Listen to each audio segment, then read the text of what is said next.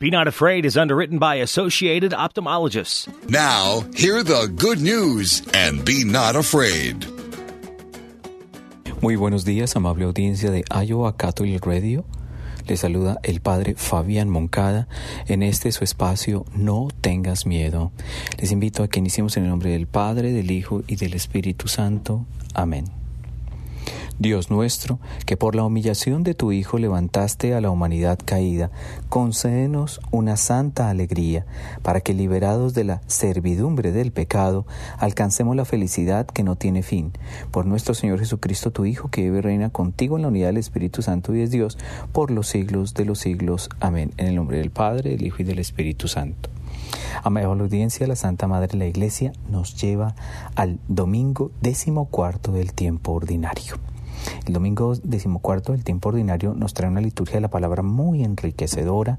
En la primera lectura el profeta Ezequiel nos hace una descripción sobre un pueblo rebelde y que sabe que hay un profeta en medio de ellos, ¿no? Le pasa mucho como al, al mundo de hoy, ¿no? Entonces dice el profeta Ezequiel en el capítulo 2, versículo 2 al 5, un espíritu entró en mí y me hizo permanecer de pie y yo escuché al que me hablaba.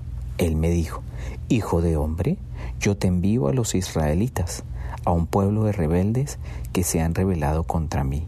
Ellos y sus padres se han sublevado contra mí hasta el día de hoy. Son hombres obstinados y de corazón endurecido, aquellos a los que yo te envío, para que les digas, así habla el Señor.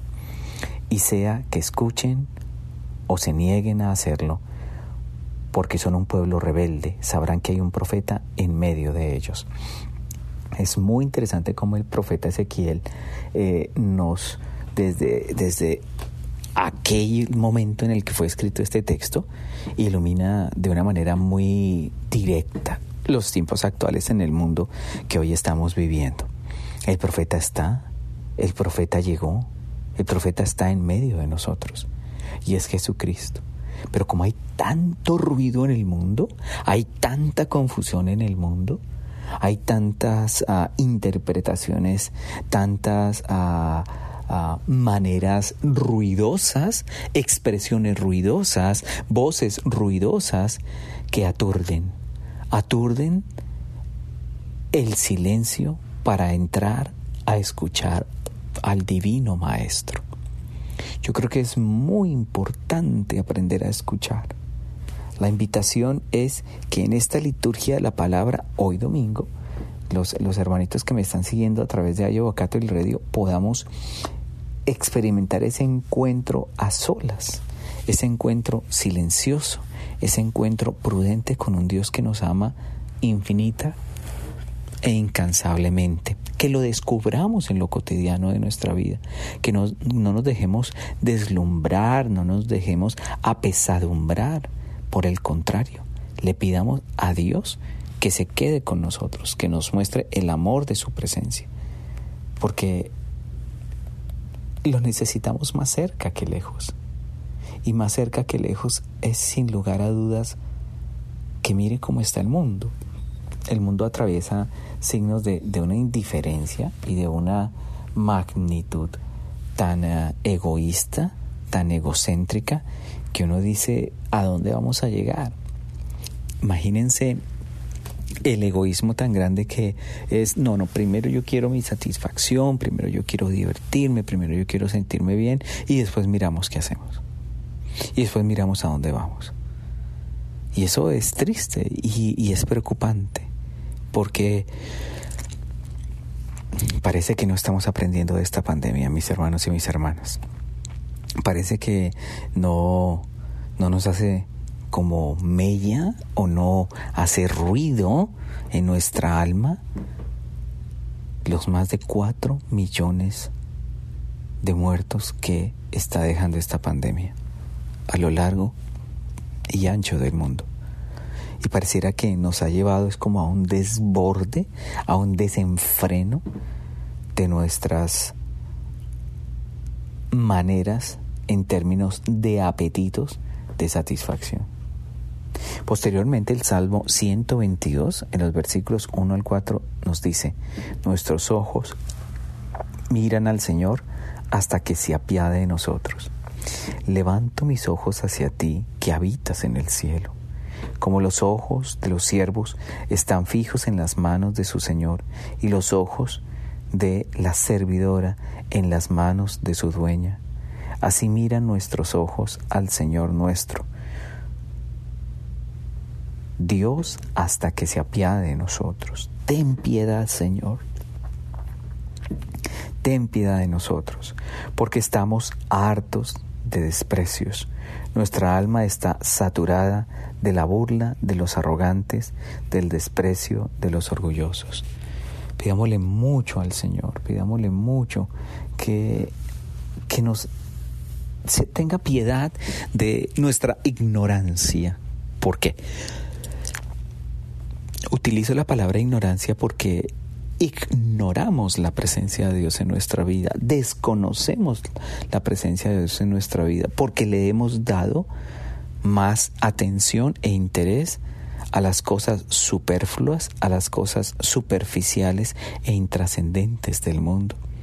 A veces sentimos una obsesión por el cuerpo tan, tan arrolladora que uno dice, Dios, pero entonces ¿de, ¿de, qué estaremos hechos, no? O sea, ¿qué será lo que nos está pasando para que nos desbordemos desde esta magnitud en el mundo de hoy? ¿Será que no nos hemos dado cuenta que nuestro cuerpo sufre seria y severas transformaciones con el transcurrir del tiempo? ¿Que no somos los mismos? ¿Que las realidades cambian? Yo creo que es ahí donde nosotros necesitamos entender, amable audiencia. Necesitamos entender que si no nos doblegamos ante Dios, que nos ha hecho evidente eh, la fragilidad, la debilidad, lo expuestos que estamos, abro comillas, a un fenómeno como la pandemia. Y en casos tristemente célebres, en vez de despertar en nosotros una cercanía, un espíritu de fraternidad, un espíritu de comunidad, parece que nos es alborotado, nos es acelerado, un proceso eh, tóxico, un proceso destructivo en términos de nuestras relaciones interpersonales y de la manera como nos relacionamos con, con los demás. Yo quisiera de verdad que tanto la lectura del profeta Ezequiel, que nos anuncia que Dios está en medio de nosotros, nos muestra que la buena nueva está en medio de nosotros, nos haga caer en cuenta de volver a Dios y de buscarlo. Buscarlo en lo sencillo, en lo cotidiano, en lo sereno, de nuestra existencia, no en esa turbulencia de estímulos y en esa turbulencia de ruidos que solo confunden y disgregan. Recuerden que estamos en Iowa Catholic Radio en su programa No tengas miedo.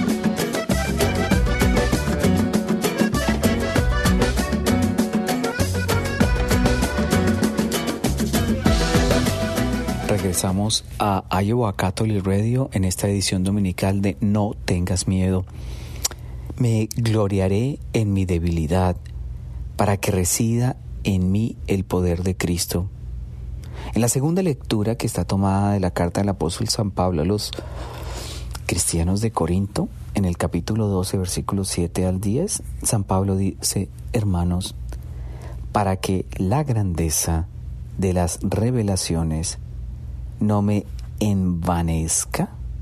Tengo una espina clavada en mi carne, un ángel de Satanás que me hiere.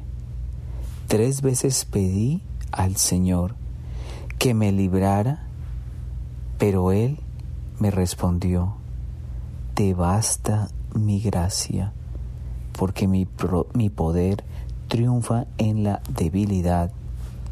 Más bien, me gloriaré de todo corazón en mi debilidad, para que resida en mí el poder de Cristo. Por eso me complazco en mis debilidades, en los oprobios, en las privaciones, en las persecuciones y en las angustias soportadas por amor de Cristo, porque cuando soy débil, entonces soy fuerte. Qué belleza, amable audiencia, qué belleza de carta. Vamos a ir por partes y vamos a ir por partes para ir conociendo, vamos a ir conociendo qué es, qué es lo que nos quieren dar a conocer. Entonces, primero, San Pablo dice, para que la grandeza de las revelaciones no me envanezca, es decir, no me llene de vanidad, no me llene de superficialidad, tengo una espina clavada en mi carne, un ángel de Satanás que me hiere. Escuchemos esto. Tres veces pedí al Señor que me librara, pero Él no me respondió. ¿Cómo es de hermosa la presencia de la Trinidad aquí? Repito, tres veces pedí al Señor, cuenta San Pablo. Y el Señor le responde, te basta mi gracia, porque mi, mi, poder triunfa en la debilidad. ¿Qué es que me basta mi gracia? Pues hermanitos y hermanitas, somos bendecidos por el Espíritu de Dios. Somos protegidos por el Espíritu de Dios. Es la tercera persona de la Santísima Trinidad que viene a nuestro auxilio y en nuestra asistencia. Sigue San Pablo, más bien me gloriaré de todo corazón en mi debilidad. Es que nuestras debilidades, nuestras fragilidades ofrecidas, presentadas al Señor, es una manera como el Señor no se exalta quien todo lo puede no se exalta y no se exhorta a un nivel superior, a un nivel trascendental. Me gloriaré de todo corazón en mi debilidad para que resida en mí el poder de Cristo. Recuerden claramente ese, ese, ese, estribillo del Salmo. Quien se exalta será humillado, pero quien se humilla será exaltado. Por eso me complazco en mis debilidades. Señor, sin ti yo no soy nada.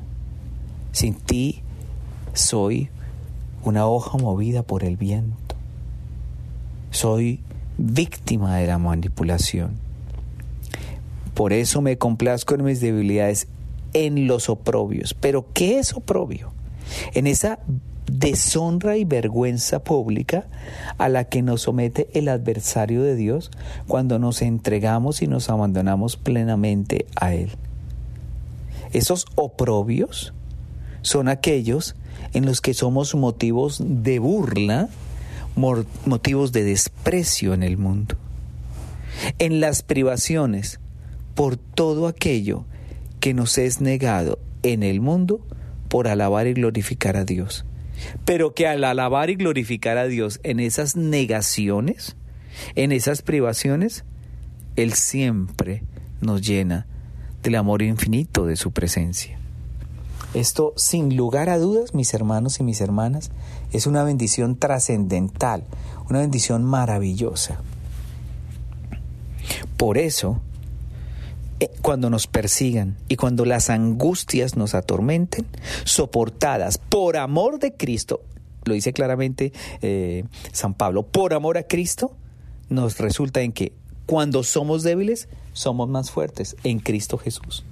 Porque quien es victorioso en Cristo Jesús, supera toda adversidad y no hay nada ni nadie que le perturbe, que le robe la paz o que intente separarlo del amor de su presencia.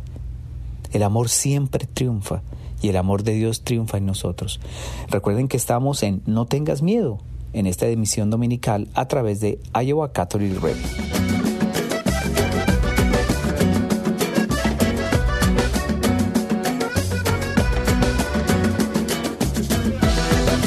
Regresamos a No tengas miedo a través de Iowa Catholic Radio. El Espíritu del Señor está sobre mí él me envió a llevar la buena noticia a los pobres.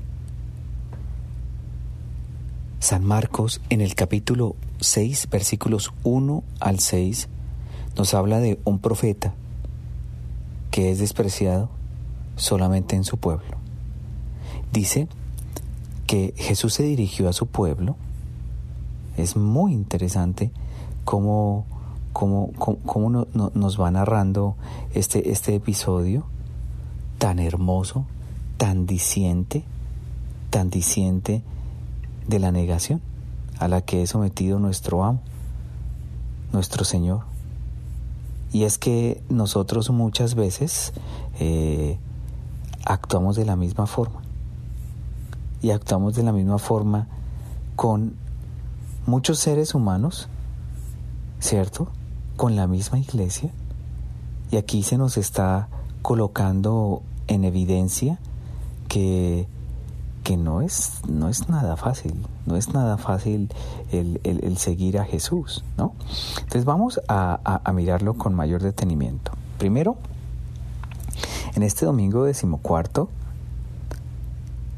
se cuestiona, ¿no es este el artesano, el hijo de María? Y hermano de Santiago, y de José, y de Judas, y de Simón. ¿Y sus hermanas no viven aquí entre nosotros? Y se escandalizaban de él en respuesta a la actitud de los paisanos de Jesús. Nosotros creemos que el Señor puede entrar en el Nazaret de nuestra vida cotidiana.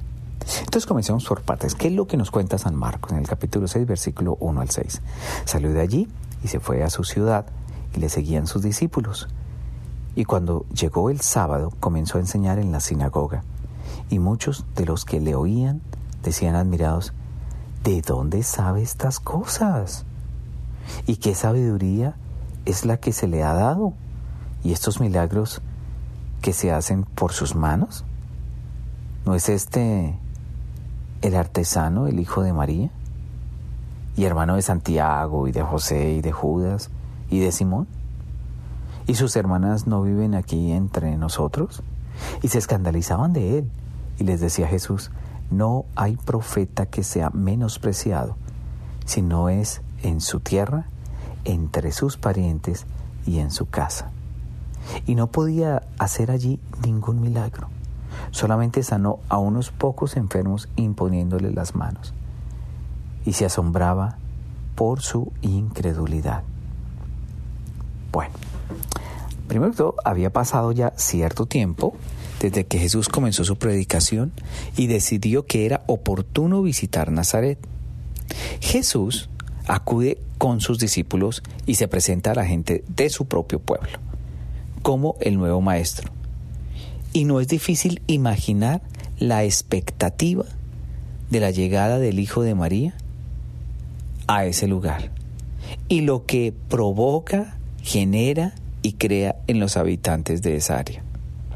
Es que San Marcos nos describe con una brevedad muy interesante esta escena. Nos dice que la gente estaba admirada ante las palabras de Jesús. Repito, la gente estaba admirada ante las palabras de Jesús.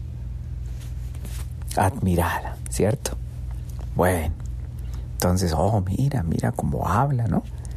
Pero no con esa admiración que lleva a abrazar la verdad, a congraciarse con la razón, sino con la actitud de quien se extraña ante algo que contradice su opinión.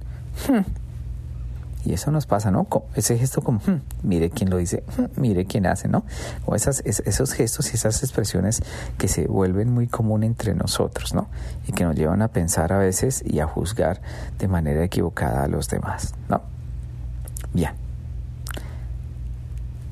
Los oyentes no conciben que ese muchacho que habían visto crecer en su mismo pueblo, con un trabajo tan sencillo y en una familia tan normal, fuera capaz de enseñar cosas tan elevadas. Tristemente se cierran a la alegría del Evangelio.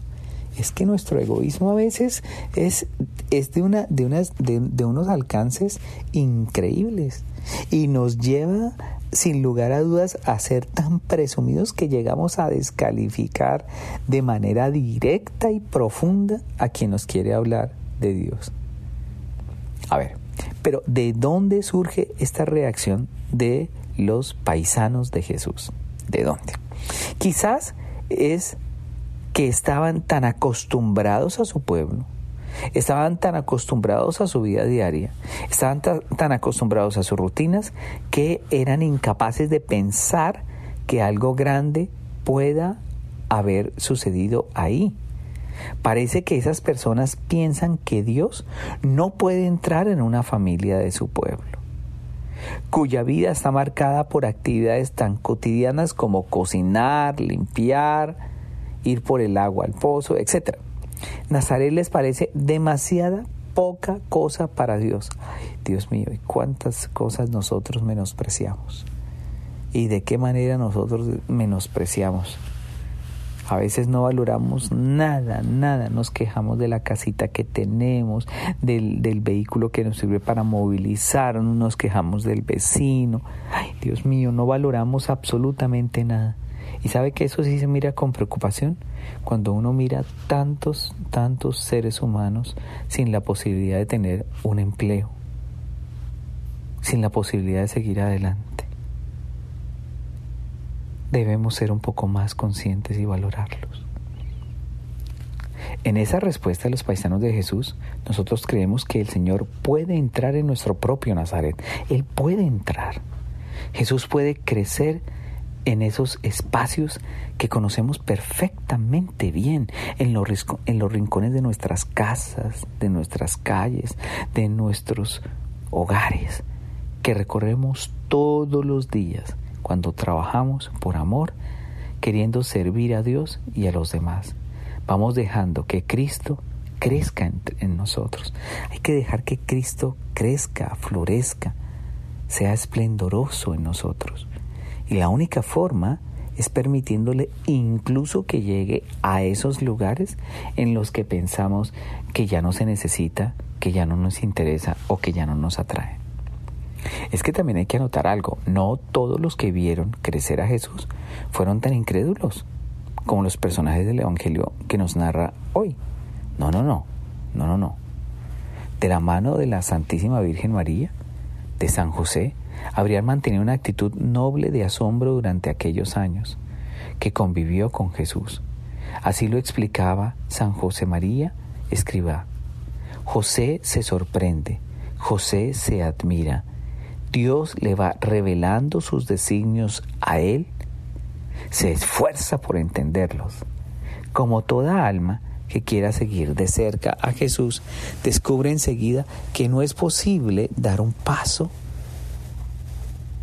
sin, sin confianza y sin seguridad. San José, amable audiencia, es un muy buen ejemplo de cómo un hombre antes o después de él, ha aprendido de Jesús a estar atento para reconocer las maravillas de Dios al tener el alma y el corazón abierto.